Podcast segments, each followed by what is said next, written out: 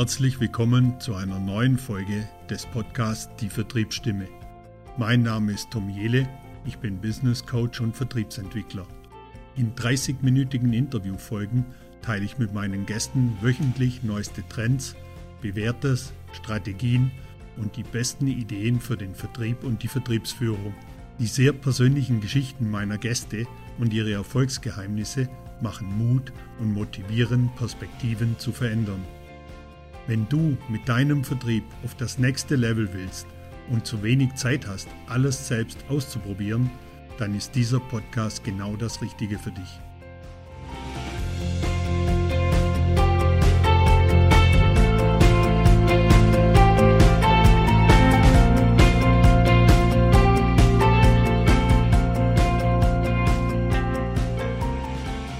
Mein heutiger Gast ist Frank Würzberger und ich freue mich, dass er heute hier ist.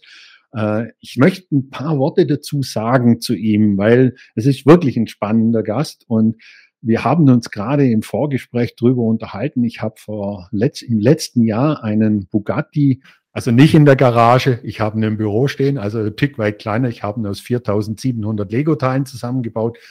Und der Frank ist äh, einer von 30. Das war eines der der, der Dinge, die ich über ihn bei der Recherche herausgefunden habe. Und zwar, er hatte diesen Job, er war einer von 30 Verkäufern, der dieses tolle Auto verkaufen durfte. Äh, zum ersten bei der, als VIP-Sales bei Bentley und dann äh, als VIP-Sales bei der Dörr Group. Da werden wir auch nochmal drauf eingehen.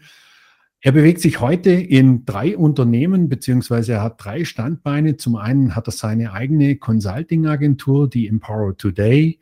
Äh, er ist äh, Vertriebsverantwortlicher bei der Kamato Group und er ist Vertriebsverantwortlicher bei der Deutschen Autohaus AG, die eine Tochter ist der Camaro Group. Und wenn man jetzt noch ein bisschen was über ihn privat erfahren will, dann kann man nur so viel sagen, er ist unheimlich sportlich. Er hat den New York Marathon 2018 in knapp unter vier Stunden gelaufen. Er ist den Jakobsweg gegangen, war sage und schreibe 30 Tage unterwegs. Da hat er in beiden mir recht viel voraus. Ich habe noch keinen Marathon geschafft. Ich habe nur den halben geschafft. Und den Jakobsweg bin ich auch noch nicht gegangen. Herzlich willkommen, Frank Wurzberger, bei mir in der Vertriebsstimme. Ja, vielen Dank für die Einladung. Schön, dass ich dabei sein darf. Sehr gerne, sehr gerne. Ich möchte mit einer Frage starten und zwar einer sehr, sehr offenen Frage beziehungsweise eine persönliche Frage. Wenn du heute eines, wenn es heute eine Sache gibt, die du im Podcast vermitteln möchtest, was ist das? Hm, das ist, äh, mach dein Ding ähm, und äh, tu das, was dir Spaß macht. Ähm, schau auf äh, das, was äh, dir gut gelingt. Schau auf das, was du kannst und ähm, verbieg dich nicht. Bleib so, wie du bist und guck, dass du dich immer wieder weiterentwickelst. Mhm. Spannend. Ich, ich habe ich hab bei der Recherche auch einen ganz interessanten äh, Vortrag von dir gefunden. Und zwar äh, war das auch im Jahr 2018 bereits äh, Marken und Menschen im Wandel. Das unterstreicht eigentlich das, was du gerade gesagt hast. Mach dein Ding, tu, was dir Spaß macht. Äh, der Vortrag war damals äh, unter dem Brand, wie man Träume verkauft, Kundengewinnung im Luxusautomobilsegment. Und du hast damals gesagt, Wandel bedeutet Veränderung. Mit einer positiven Grundhaltung und einer Portion Menschlichkeit können wir Veränderungen positiv für uns selbst gestalten, für unsere Kollegen, Kunden und unser gesamtes Umfeld. Und ich habe so das Gefühl, wenn wir heute sagen, mach dein Ding, dann sind das Attitude, die für uns stehen müssen äh, dass wir positiv unserem Umfeld gegenüberstehen, weil ich glaube, das bringt es mit, wenn wir unser eigenes Ding machen. Oder sehe ich das falsch? Das ist tatsächlich so. Es äh, ist für viele Menschen allerdings auch die Herausforderung, ähm, äh, positiv zu sein, positiv zu bleiben. Ähm, nicht nur in der heutigen aktuellen Situation, in der heutigen Zeit, sondern grundsätzlich. Ähm, und ich glaube, die Kunst ist es tatsächlich, ähm, in, in, in allen Dingen auch was Positives zu sehen, auch wenn das äh, auch wenn das mal Schicksalsschläge sind, auch wenn das mal ähm, Dinge sind, die uns als, als Mensch grundsätzlich nicht so sehr gefallen. Ähm, sollte es uns gelingen, äh, da immer wieder was Positives zu sehen, weil das bringt uns dann einfach in diese positive Grundhaltung, das bringt uns in die Stimmung. Und ich habe das, ähm, das war auch Teil des Vortrages ähm, äh, da 2018. Ähm, ich habe das auch äh, vermittelt bekommen von meinen Eltern, äh, für, für, für das ich natürlich sehr dankbar bin. Ähm, mein, mein Vater war Friseur, mein Papa war, äh, mein, mein Opa war Friseur. Und damals hieß das noch so, ähm, mein, mein Vater musste quasi das machen, was der Opa auch gemacht hat, er musste das Geschäft fortführen. Und mein Vater hat aber dann zu mir gesagt, du guckst, dass du was machst, was dir Spaß macht und auf keinen Fall wirst du Friseur, ähm, weil das hat vielleicht keine Zukunft äh, und deswegen ähm, musst du das nicht machen, was ich machen musste, sondern du hast die Freiheit und du darfst das machen, was dir Spaß macht und äh, schauen nach dem, was dir ähm, Spaß macht. Und so bin ich dann tatsächlich auch ähm, mit, mit einer ganz positiven Grundhaltung ähm, ins Leben gestartet und da bin ich sehr dankbar für. Okay. Mhm. Ja, ganz, ganz, ganz interessant, weil man muss ja schon ich sag mal, ein Stück weit Mut haben, ein Stück weit positive Grundeinstellung haben. Wenn man da rausgeht und sagt, man ist ja da im Segment drin, wo man sagt, so war, ich verkaufe die tollsten Autos der Welt irgendwo, eines der teuersten Autos der Welt wahrscheinlich auch, und da rausgehen und was anderes machen. Wie, wie kam es da dazu? Ähm, wie kam es dazu, dass ich in die Luxusbranche ähm, äh, gekommen bin? Also zum einen, wie ja. du in die Luxusbranche gekommen bist ja. und warum du dann die Entscheidung getroffen hast, irgendwann an irgendeinem Punkt da rauszugehen und okay. zu sagen, okay, mhm. ich mache was anderes. Ja, also die, ähm, die Entscheidung in die Luxusbranche zu gehen, die hatte ähm, mehrere Faktoren. Einmal war ich natürlich ähm, von der Pike auf Automobilverkäufer. Ähm, das heißt, ich habe das tatsächlich mal gelernt bei einer, bei einer kleinen Marke, bei einem kleinen Autohändler in Aschaffenburg, damals bei Mitsubishi, ähm, einer Marke, äh, wo es tatsächlich gilt, die Autos noch zu verkaufen. Ich dachte damals, es ist einfacher, vielleicht VW oder Audi, die, typischen deutschen Marken zu verkaufen. Habe dann später festgestellt, dass das genauso anspruchsvoll ist wie, wie, wie äh, die japanischen Marken. Also ich hatte eine, eine automobile Vergangenheit und habe natürlich in der Automobilbranche dort auch schon über ähm, 20 Jahre, tatsächlich über 20 Jahre Autos, äh, war, war im Automobilsektor unterwegs. Und ähm, das war mir die Grundvoraussetzung, dass ich in diese Luxussegment, in dieses Luxussegment überhaupt erstmal ähm, einsteigen konnte. Dann hatte ich natürlich ähm, zehn Jahre lang in meiner Tätigkeit als, als Trainer und Coach, ähm, auch in der Automobilbranche sehr gute Kontakte und ähm, hatte damals tatsächlich eines der letzten Projekte, die ich für den äh, Volkswagen-Konzern äh, mitbegleiten durfte. Ähm, das war bei Bentley und dort habe ich ähm, einzelne Verkaufsleiter, Geschäftsführer ähm, an verschiedenen Standorten gecoacht und einer dieser war dann der ne ehemalige Chef von Bentley in Europa, der mich dann mal irgendwann angerufen hat und gesagt hat, hey Frank, du wolltest doch mal Porsche verkaufen. Hast du nicht mal gesagt, du willst mal Porsche verkaufen? Das war tatsächlich mal ein Traum von mir. Ich möchte mal Porsche-Verkäufer werden und möchte mal Porsche verkaufen. Sagt der Porsche hatte ich allerdings nicht. Ich hätte ähm, einen Job als ähm, äh, VIP-Manager für Bentley. Und wenn du Bentleys verkaufen willst, dann kommst du in diese Luxusklasse auch rein. Und ähm, was hältst du denn davon? Ja, und dann äh, haben wir uns unterhalten. Ähm, ich habe mir die Aufgabe erklären lassen, worum das ging. Und es war tatsächlich so ein, ein, Kontakt zu diesen ähm, Menschen herzustellen, die in der Öffentlichkeit stehen, die ähm, es, es sich nicht, ähm, wie soll man das sagen, dies, die, die es nicht sich erlauben können, als, als Prominenter in ein, ein Bentley-Autohaus zu gehen, ähm, dort den direkten Kontakt zu suchen. Ähm, man darf dann wirklich an, an ähm, europäische Superstars, wenn man das Fußballgeschäft äh, vielleicht anschaut, denken, aber auch an Schauspieler, an, an äh, prominente Persönlichkeiten, die eben Autos als Hobby haben. Und da ist es vielleicht mhm. manchmal nicht so geschickt, ähm, dass die in der Öffentlichkeit dann äh, dementsprechend so auftreten. Und er hat mir am Anfang da auch äh, einen, einen guten Tipp gegeben und hat gesagt, Mensch, Frank, denk bitte daran, du hast jetzt die einmalige Möglichkeit, in dieses wunderbare Schaufenster einen Fuß hineinzusetzen. Denk bitte aber immer daran, dass du nicht Teil des Schaufensters bist. Und dieses schöne Bild, ähm, äh, dass ich dann Fuß reinsetzen konnte und mich dort auch in dieser Welt bewegen konnte, mit dem konnte ich äh, gut was anfangen. Und ähm, was mir tatsächlich auch fern ist, ist äh, zum Beispiel Neid. Also ich war nie neidisch auf diese, diese Menschen, die sich sowas leisten konnten, ähm, die sich ähm, mehrere Autos leisten konnten. Und das ist dann später bei Bugatti ja noch mal extremer geworden. So ein Bentley, der liegt bei ja zwischen 180 und 250, 300.000 Euro ähm, was schon sehr viel Geld ist. und ein Bugatti eben dann bei ähm, 4, 5 Millionen Euro. Und ähm, diese Menschen, die sich solche Autos äh, leisten wollen und können, ähm, dort ist das Thema Geld natürlich kein Geld mehr, weil die alles andere im, im äh, natürlich schon erledigt haben. Und äh, da geht es tatsächlich darum, äh, zu den Menschen dann guten Kontakt aufzubauen. Und das ist äh, eben das, was mir äh, ja, da kommt wieder der Link zurück zum Friseursalon meines Papas. Dort habe ich die Leute ein bisschen unterhalten. Ich war als kleiner Steppke, äh, durfte ich da tatsächlich samstags morgens auch mit im Friseursalon sitzen und habe dann die Leute ein bisschen unterhalten und habe äh, äh, so gelernt, einen, einen, Kontakt zu Menschen aufzubauen. Und das äh, hat mir tatsächlich hinterher auch geholfen. Und für mich machte es tatsächlich und macht auch heute noch keinen Unterschied, ähm, mit wem ich spreche. Das kann äh, der äh, normale, wenn ich es so sagen darf, der normale Arbeiter sein. Und es kann eben auch sein, dass es ein, ein Vorstandsvorsitzender äh, ist, der, ähm, der, ja, der vielleicht viele hundert, vielleicht auch tausend Menschen unter sich hat und der ein ganz anderes Spektrum hat. Mich interessiert der Mensch, der dahinter steht.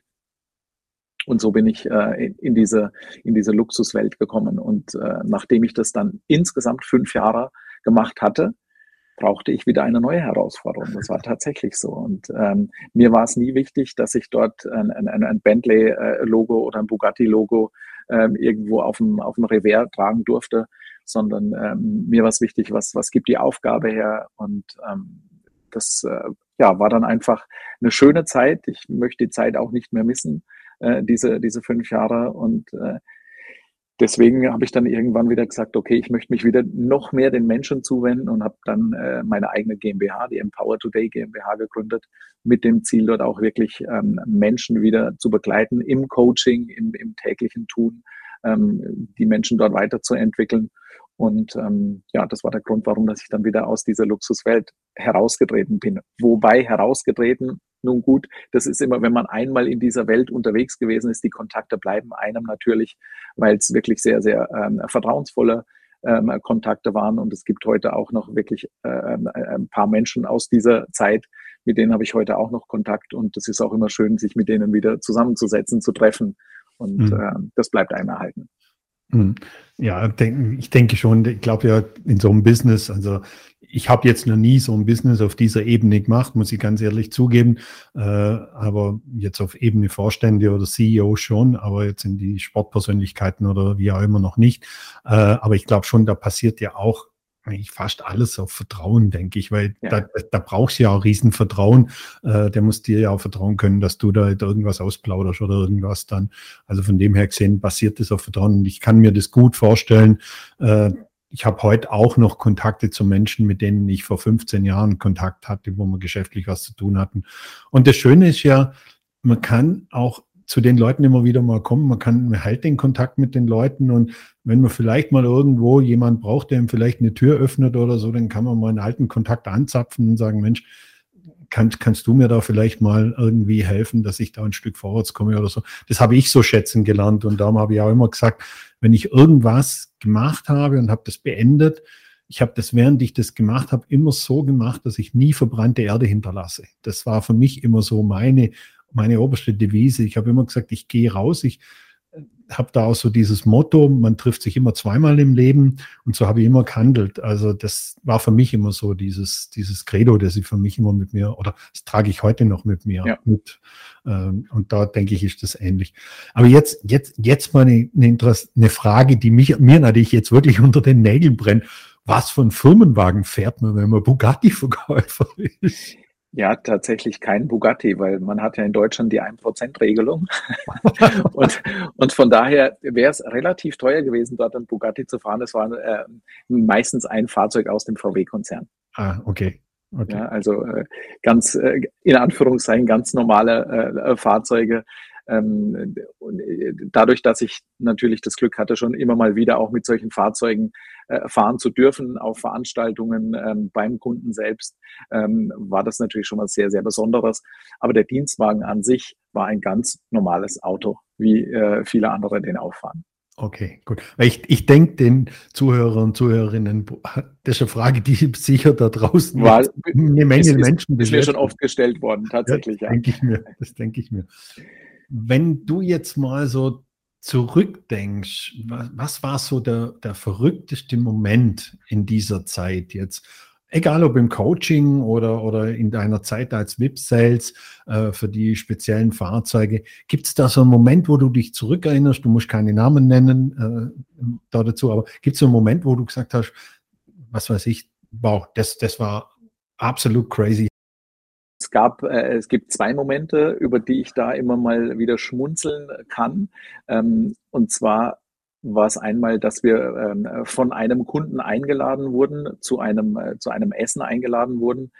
Ähm, und die Rechnung dieses Essens ähm, war einfach immens hoch. Ich will den Betrag jetzt nicht nennen, mhm. aber ähm, er war einfach sehr, sehr hoch. Und ähm, ich sage einfach nur mal, wenn eine Vorspeise jenseits der 120 Euro kostet, dann ist es für mich sehr, sehr viel Geld. Ja. Mhm. Und für den, für den Normalsterblichen wahrscheinlich auch. Und so hat sich das Ganze eben summiert, sodass dann eben eine sehr, sehr hohe Rechnung rausgekommen ist. Aber diesen Menschen hat es gefreut, dass er äh, uns einladen konnte und ähm, äh, das war auch ein schöner Abend. Aber das war dann so wirklich ein, ein, ein Moment, wo ich sage, okay, das war, das war schon außergewöhnlich. Ja? Mhm. Und äh, der zweite Moment war tatsächlich, dass ich bei einem ähm, italienischen Fußballstar ähm, äh, sein durfte. Und ähm, der, ähm, also ich war dort auf dem Trainingsgelände, habe ihm das Auto zeigen dürfen und ähm, er ist dann mit dem Auto gefahren. Ich war auf der Beifahrerseite. Und als wir auf dem vom Trainingsgelände runtergefahren äh, sind, ähm, musste er ähm, Straße, Vorfahrt beachten. Ich habe nur kurz mal nach links und nach rechts geschaut und plötzlich war eine Traube von Menschen um dieses Auto herum, weil die natürlich alle diesen Fußballstar erkannt hatten. Und ähm, das war auch so ein Moment, wo ich gedacht habe, wow, die ähm, verdienen ja sehr, sehr viel Geld, aber mhm. es ist auch viel Geld äh, ähm, als, als Schmerzensgeld quasi mit dabei, weil die sich kaum äh, frei bewegen können. Und ähm, das waren so Momente, wo ich denke, ja, ähm, es ist schön, in dieser Welt mal zu sein, aber es hat natürlich auch äh, beides. Also es hat immer seine zwei Seiten. Mhm. Mhm. Ja. Jetzt bist du ja viel im Coaching unterwegs, auch mit, mit, deiner, mit deinem Business und äh, du machst wahrscheinlich auch, du hilfst wahrscheinlich auch Verkäufern eventuell in der Vertriebsbranche, äh, in der Automobilbranche, nehme ich ja. mal an, dass du auch da Coaching-Ansätze hast. Wenn du dir jetzt vorstellst, dass dir jetzt alle Verkäufer dieser Welt zuhören, mhm. also vielleicht alle Autoverkäufer, wie auch immer, ja. was würdest du ihnen mitgeben wollen? Weniger reden, mehr hinhören. Ich juble gerade. Ja, ist tatsächlich so. Also ich, du, du wirst es auch erleben. Äh, ich erlebe das auch immer wieder. Ähm, Verkäufer haben die Neigung, viel zu erzählen, weil sie natürlich viel Wissen haben und oftmals eben an den Bedürfnissen des Kunden vorbei reden. Ja, dass die technisch total versiert sind und eben ähm, das ähm, äh, kleine technische Detail bis zum letzten erklären können, weil es ihnen selber gefällt, aber den Kunden interessiert es vielleicht nicht. Mhm. Und da ist einfach wichtig, der Herr hat uns zwei Ohren gegeben und nur einen Mund und dafür gibt es auch einen Grund. Mhm. Schön, schön, dass du das auch so sagst. Ja, und du hast recht, ich erlebe das auch in meiner täglichen Praxis, wenn ich in Coaching-Sessions bin. Äh, und ich habe immer, für mich gibt es da immer so diese, diese eine Aussage. Ich sage immer, das Wichtigste ist zuhören und auch das hören, was der Kunde nicht sagt. Das finde ja. ich so, das, mhm. weil wenn ich zuhöre, höre ich auch das, was so zwischen den Zeilen mitschwingt. Und ja. das, und nicht immer dieses Thema Informationsdusche und den Kunden da komplett mit Informationen zuduschen, sondern wirklich Fragen stellen und dann Mund halten und zuhören. Ja. Mhm. Also genau. bin, bin ich absolut bei dir.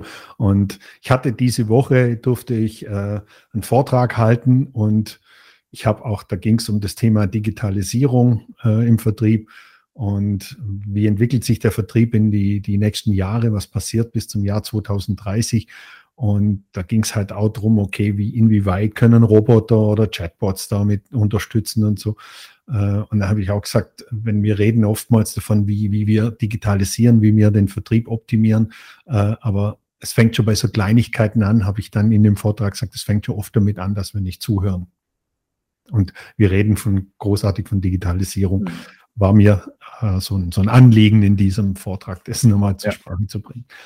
Ähm, Jetzt, jetzt gehen wir mal in, de, in das Thema aktuell rein. Äh, ihr macht ja mit äh, der Deutschen Autos AG, AG eine voll digitale Transformationsplattform für Autohäuser. Mhm. Wenn ich das richtig verstanden habe. Eine Transaktionsplattform. Äh, tatsächlich. Äh, Transaktions, Transaktions. Nicht Transformation, sondern Transaktionsplattform. Genau. Ja. Entschuldigung, ja. Äh, Jetzt, jetzt hilf uns mal so ein bisschen, äh, was unterscheidet das von den jetzig schon vorhandenen Plattformen? Es gibt ja jede Menge Plattformen schon zum Autos online verkaufen und kaufen. Äh, was unterscheidet euch da? Also der ähm, wichtigste Unterschied, dass wir selber also der Marc Herschbach, der, der Gründer von, von der Deutschen Autohaus AG ähm, und ich natürlich auch, habe ich gerade erzählt, dass wir selber mal Autos verkauft haben und kennen somit die Sorgen und Nöte, Ängste, Bedürfnisse der Autohändler. Wir haben es also aus Autohändlersicht entwickelt, weil mhm. wir selber mal vor der äh, Thematik standen. Ähm, wie ähm, können wir denn den Vertrieb digitalisieren? Wie, wie können wir ähm, der hohe Aufwand, der auch heute noch bei einem Verkäufer liegt und auf dem äh, äh, lastet, wie können wir diesen Aufwand denn verringern und haben uns da eben Gedanken gemacht. Wir nehmen andere Branchen zum Beispiel äh, zum Vorbild und verlagern den Aufwand zum Kunden hin. Also das sind so die zwei ähm, Hauptmerkmale. Äh, die bestehenden Plattformen, die heute auch Marktführer sind in Deutschland oder auch in Europa, die machen eins, die äh, geben dem Verkäufer natürlich einen Lead, also die können äh, dort sagen, Mensch, da ähm, ist der Tom Jelle, der interessiert sich für dieses oder jenes Auto und dann beginnt die Arbeit für den Verkäufer. Mhm. Auf der Plattform der Deutschen Autohaus AG wird der Kunde schon auf dem Silbertablett geliefert, weil er dort das Auto wirklich digital kaufen kann. Das kann er in den anderen Plattformen nicht. Es gibt Plattformen, wo das auch heute schon möglich ist. Allerdings sind es Konkurrenten zu den Händlern. Wir machen die Software, dass der Autohandel seine Autos auf der deutschen Autohaus AG äh, präsentieren kann und dort digital verkaufen kann. Zusätzlich äh, das Ganze natürlich auch noch auf seiner eigenen Homepage. Und mhm. somit hat der Händler zwei zusätzliche, die meisten Händler haben natürlich eine eigene Homepage, ja, wo aber der Digitalkauf und der digitale Ankauf noch nicht möglich ist. Also wir bieten äh, quasi zwei Plattformen dem Händler an, damit er zukünftig gerüstet ist für das, was die Kundenbedürfnisse, Kundenbedürfnisse sind. Und wir wissen eben heute schon aus verschiedensten Studien, und da ist nicht erst ähm, die aktuelle ähm, Corona-Situation dran schuld, ähm, dass ein Drittel der digital affinen ähm, Autointeressenten sich heute schon dafür entscheiden wollen und könnten, Autos komplett digital zu kaufen. Wir haben zwei große Kunden, die das seit fast zwei Jahren jetzt schon machen. Da ist, ähm, äh, sind die größten Automobilhändler äh, in, in Europa mit dabei, die dieses System schon nutzen. Und ähm, das ist so der große Vorteil im Vergleich zu vielen anderen, die dabei sind. Also aus Händlersicht entwickelt und der Aufwand wird zum Kunden hin verlagert, denn der Kunde gibt seine Daten eben selbst ein. Der Kunde kann ähm, sein gebrauchtes Auto, was er in Zahlung geben möchte, auch komplett schon eingeben und der Verkäufer hat keine Arbeit mehr damit. Das heißt, das ist das, was wir sagen. Wir liefern diesen ähm, Lead, weil es kein Lead ist, weil es schon ein konkretes, eine konkrete Kaufabsicht da ist auf dem Silbertablett. Und ähm, viele Händler sind dazu übergegangen, auch dafür spezielle Online-Verkaufsteams einzurichten, die nicht mehr die klassische Aufgabe haben, den Kunden ähm, von der Bedarfsanalyse hin bis zum Kaufabschluss zu begleiten, sondern tatsächlich das Ganze sehr schnell und effizient abzuarbeiten, was dann im Hintergrund noch an Prozessen zu laufen hat. Mhm. Aber jetzt, jetzt schaue ich mir das gerade so aus Kundensicht an. Ich bin ja da mhm. vielleicht ein bisschen vom alten Schlag.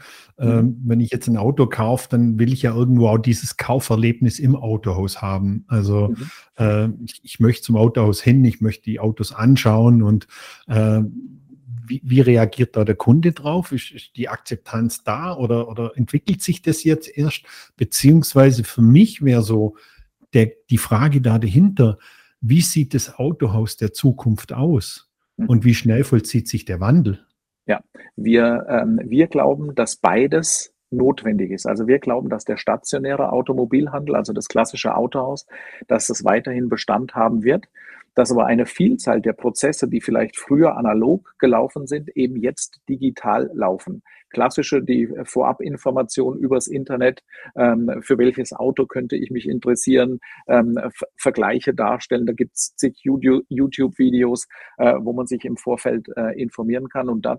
Und dann kommt irgendwann der Gang zum Autohaus. Es sei denn, der Kunde kennt das Auto schon, weil er das beim Bekannten gefahren hat, weil er dort auf das Vertrauen, auf die Expertise äh, von jemandem äh, eben zählen kann. Ähm, und dann ist es vielleicht bei einigen nicht mehr notwendig, den Gang ins Autohaus äh, zu gehen. Und für diese bieten wir eben diese Lösung an. Und, und das, die Studien sagen eben, zwei Drittel werden nach wie vor noch den klassischen Weg gehen. Mhm. Aber ein Drittel wird eben diesen digitalen Weg gehen und ähm, wird sagen, ähm, ich möchte den Kontakt eben auch mal aufgrund schlechter Vorerfahrungen mit Verkäufern. Ich möchte den äh, Kontakt im Autohaus nicht mehr. Ich möchte das Ganze unpersönlich, ja, ich möchte das Ganze schon beim Autohändler meines Vertrauens und viele Autohäuser haben sich ja über Jahre hinweg einen guten Namen erarbeitet ähm, im Autogeschäft sagt man, das, der, der, das Kirchturmgeschäft quasi nochmal erweitern um den digitalen Kanal. Also es wird bleiben, mhm. dass Kunden natürlich vor Ort beim Händler kaufen werden. Ähm, es wird aber auch die Kunden gehen, geben, die digital vor Ort beim Kunden, beim, beim äh, Händler kaufen werden, weil sie einfach sagen, ähm, da ist Vertrauen da, weil das ist ein guter Name, ähm, ich weiß, wer dahinter steht und ähm, wir ermöglichen quasi diesem Händler sein Kirchturmgeschäft zu erweitern und ähm, das ist das, was wir natürlich jetzt auch von den Händlern, wir sind oder ich bin in, in der Akquise ja schon, äh, schon mit äh, mittendrin, ähm, was wir jetzt auch erleben, wo die sagen, okay, ihr macht das Ganze schon. 2014 übrigens haben wir damit gestartet, 2017 live gegangen, jetzt die letzten zwei Jahre mit diesen beiden großen Kunden ähm, am Markt sehr erfolgreich unterwegs. Ähm, die sagen natürlich, ihr könnt es und deswegen, weil ihr das könnt, vertrauen wir euch und deswegen ähm, arbeiten wir da mit euch zusammen. Mhm. Aber würdest du sagen, dass äh, so, so eine Plattform ein Stück weit den Verkäufer überflüssig macht?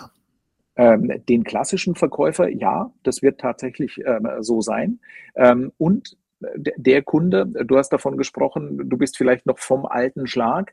Ähm, wir haben die Feststellung gemacht, dass die ähm, Kunden ein Durchschnitt, Durchschnittsalter haben von 47 Jahren, die tatsächlich auch digital kaufen.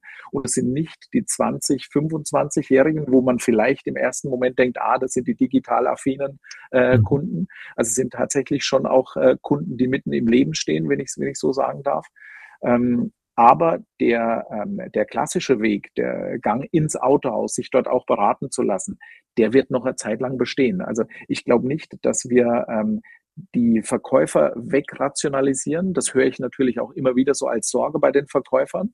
Ähm, aber ich glaube, dass sich der, der klassische Weg ähm, äh, des Verkäufers, ähm, dass der sich schon äh, wandeln wird und dass wir mehr hingehen zu Produktspezialisten, die sich eben sehr gut auskennen und ähm, dass wir dort ja einfach eine, eine ähm, Situation haben, wo sich der Beruf des Verkäufers schon verändern wird. Mhm. Also das, das, das heißt wahrscheinlich, der Verkäufer wird wahrscheinlich eher ein Online-Verkäufer werden, der muss sobald ein Kunde vielleicht irgendwie in das Portal reingeht und anfängt zu konfigurieren, müsste er eigentlich auch Standby sein für Beantwortung von Fragen und solchen Dingen. Also wie du es gesagt hast, bei den Kunden von euch, die haben schon Online-Teams gebildet dort, dadurch. Ähm, da, das wird wahrscheinlich ein Skill geben, irgendwo online und vor Ort oder online und on-site äh, zu verkaufen. Weil ich könnte mir ja gut vorstellen, wenn man jetzt ein Auto so konfiguriert, abholen würde ich es wahrscheinlich trotzdem entweder direkt beim Hersteller, ja. gibt ja die, die Möglichkeiten, oder ich hole es halt nach wie vor in meinem Autohaus um die Ecke ab, wo es, ja. wo ich äh, die letzten 20 Jahre halt auch meine Autos abgeholt habe. Äh, das, die, den Mix wird es ja wahrscheinlich geben, auch wenn ich das Auto genau. auf eurer Plattform kaufe. Ja, genau so. Mhm. Okay. Und äh, wie würdest du sagen, was, was, was ist ein, ein Top-Verkäufer in der Automobilbranche? Was, was muss ein Top-Verkäufer mitbringen in der Automobilbranche? Wenn wir jetzt auch schon ein bisschen in die Zukunft blicken, wenn wir sagen, okay, Stand heute, klar, gibt es ein paar Dinge, die, die man richtig machen muss wahrscheinlich. Ich habe immer so die Aussage getroffen im Autohaus, wenn ein Kunde über die Schwelle tritt, dann hat er eigentlich schon eine Kaufentscheidung getroffen. Mhm. Weil er will ein Auto kaufen. Jetzt ist es mein Job als Autoverkäufer, ich muss ihm meine Marke verkaufen. Das war immer mein, mein, mein Verständnis davon. Mhm. Und äh, Wie, wie siehst du das? Was, was ist ein Top, was zeichnet ein Topverkäufer aus? Also vielleicht nicht nur im Auto aus, sondern grundsätzlich. Ja, also für mich ist es entscheidend, dass er, dass er Einsatzbereitschaft zeigt, dass er den Willen hat, wirklich sich auf, auf die unterschiedlichsten Kundentypen äh, einzustellen, ähm, dass er vor allen Dingen auch flexibel ist ähm, und dass er schnell ist. Ähm, ich möchte es an einem Beispiel festmachen. Ich habe, ähm, es ist glaube ich im Februar ähm, gewesen, auch mal ähm, für mich selber nach einem Auto geschaut und da gab es dann tatsächlich bei einer Marke total unterschiedliche Reaktionszeiten. Und ähm, wenn ich dort an äh, also verschiedene Autos angefragt habe, habe ich mir den Spaß gemacht, abends um neun Uhr die Anfragen zu machen. Das ist im Übrigen auch die Zeit, wo wir wissen, dass viele dieser digital affinen Kunden Anfragen verschicken. Und es gab halt auch einen, der dann am Abend noch mit einer persönlichen Nachricht um halb zehn geantwortet hat. Und du kannst dir vorstellen, wie das bei mir angekommen ist, wenn du fünf Anfragen rausschickst und um halb zehn am gleichen Tag kommt die Antwort nochmal, also halbe Stunde später kommt eine wirklich pers personenbezogene, hallo Herr Wetzberger, vielen Dank für Ihre Anfrage. Bei dem Auto handelt es sich um dieses oder jenes, hat mir noch ein paar Infos zu diesem Auto gegeben.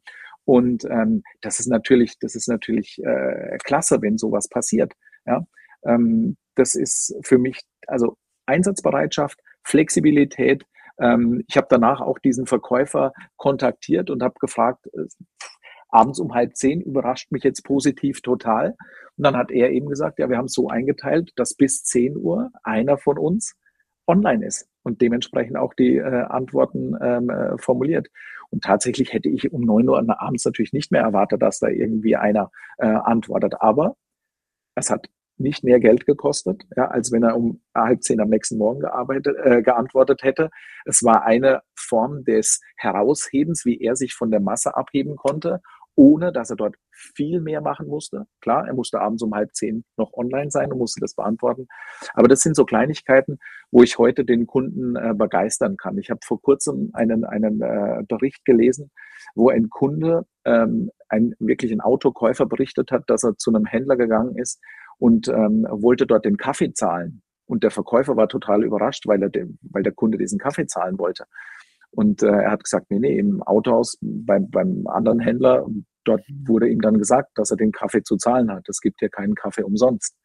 Und das sind so Dinge, die, die verstehe ich in der heutigen Zeit nicht. Und ja, jetzt bin ich seit äh, über 25 Jahren in dieser Branche und ich habe den schönen Spruch mit meinem Mentor und väterlichen Freund, der, der auch so lange oder noch länger dabei ist. Er sagt, es gibt immer wieder was Neues in der Autobranche, wo man glaubt, das gibt's doch nicht. Doch, es gibt's immer wieder. Und ähm, dieser Servicegedanke, der bei Verkäufern vorherrschen muss, ich versuche das Wort müssen oft zu vermeiden, aber da glaube ich, ist es einfach extrem notwendig, ähm, dass ein Servicegedanke da ist und dass ich, äh, wie du vorhin gesagt hast, wenn der Kunde über die Schwelle geht, ähm, will ich als Verkäufer alles dafür tun, dass der äh, mit, einem, mit einem Lächeln rausgeht, dass er sich gut behandelt gefühlt hat und am besten natürlich noch ähm, ein Auto bei uns gekauft hat. Mhm. Also ich gerade schön, dass du das so erzählst. Ich habe ich hab gerade vor ein paar Wochen eine ähnliche Erfahrung gemacht. Ich war im Autohaus und habe mir ein Auto angeschaut, das stand draußen auf dem Hof. Ein relativ neues Elektroauto, das gerade so neu auf den Markt gekommen ist und das stand halt da so und ich bin da kurz hingefahren äh, und hab einfach, bin einfach mal so zweimal drum rumgelaufen, habe mal in die Scheibe, habe mal reingeschaut und äh, dann kam ein Verkäufer raus, tatsächlich, und ist zu mir hergekommen. Es war wirklich kalt, er hatte nur ein Hemd an und hat gefragt, ja, ob er mir da mal was erklären darf zu dem Auto, ob ich gern mal reinsitzen will, ob ich das Auto mal anschauen will. Und ich war wirklich auch überrascht, weil er hat sich wirklich, er ist wirklich von drinnen nach draußen gekommen und hat mich, hat mich dann auch reingebeten, hat mir auch kleinen Kaffee angeboten und der hat auch nichts gekostet, der Kaffee. Also da war, da war ich auch, auch sehr überrascht und äh, ich glaube, wie du sagst, diese Einsatzbereitschaft. Aber ich denke, das ist nicht nur in der Automobilbranche so, sondern es gilt grundsätzlich, dass ja. man einfach mal diese ich mag das Wort eigentlich, oder ich mag das eigentlich gar nicht mehr so gern, so diese Extrameile, was es immer heißt. Mhm. Äh, ich glaube, das ist so ein Grundding, die, ich glaube, ich möchte es nicht mit Extrameile bezeichnen, sondern das ist einfach eine Grundeinstellung ja. von uns Verkäufern, dass wir sagen, wir tun einfach einen Ticken mehr. Wir überraschen mit einem Ticken mehr. Und dann passiert schon viel, ganz viel von selber. Also die Erfahrung habe ich immer wieder gemacht, wenn in meiner Zeit als oder auch, auch heute mache ich die Erfahrung noch, ja. wenn ich, äh, wenn ich, ich, bin ja selber auch in der Akquise, wie wie es du ja auch bist und ja. ähm, da merkt man das immer wieder. Ja. ja, jetzt sind wir schon über die 30 Minuten raus, schon ein bisschen drüber. Ich habe immer noch so eine Abschlussfrage, die stelle ich jedem meiner Gäste und äh, äh, die möchte ich natürlich dir auch stellen. Wir hatten vorher ja schon mal kurz gesagt, so was, was war so der verrückteste Moment.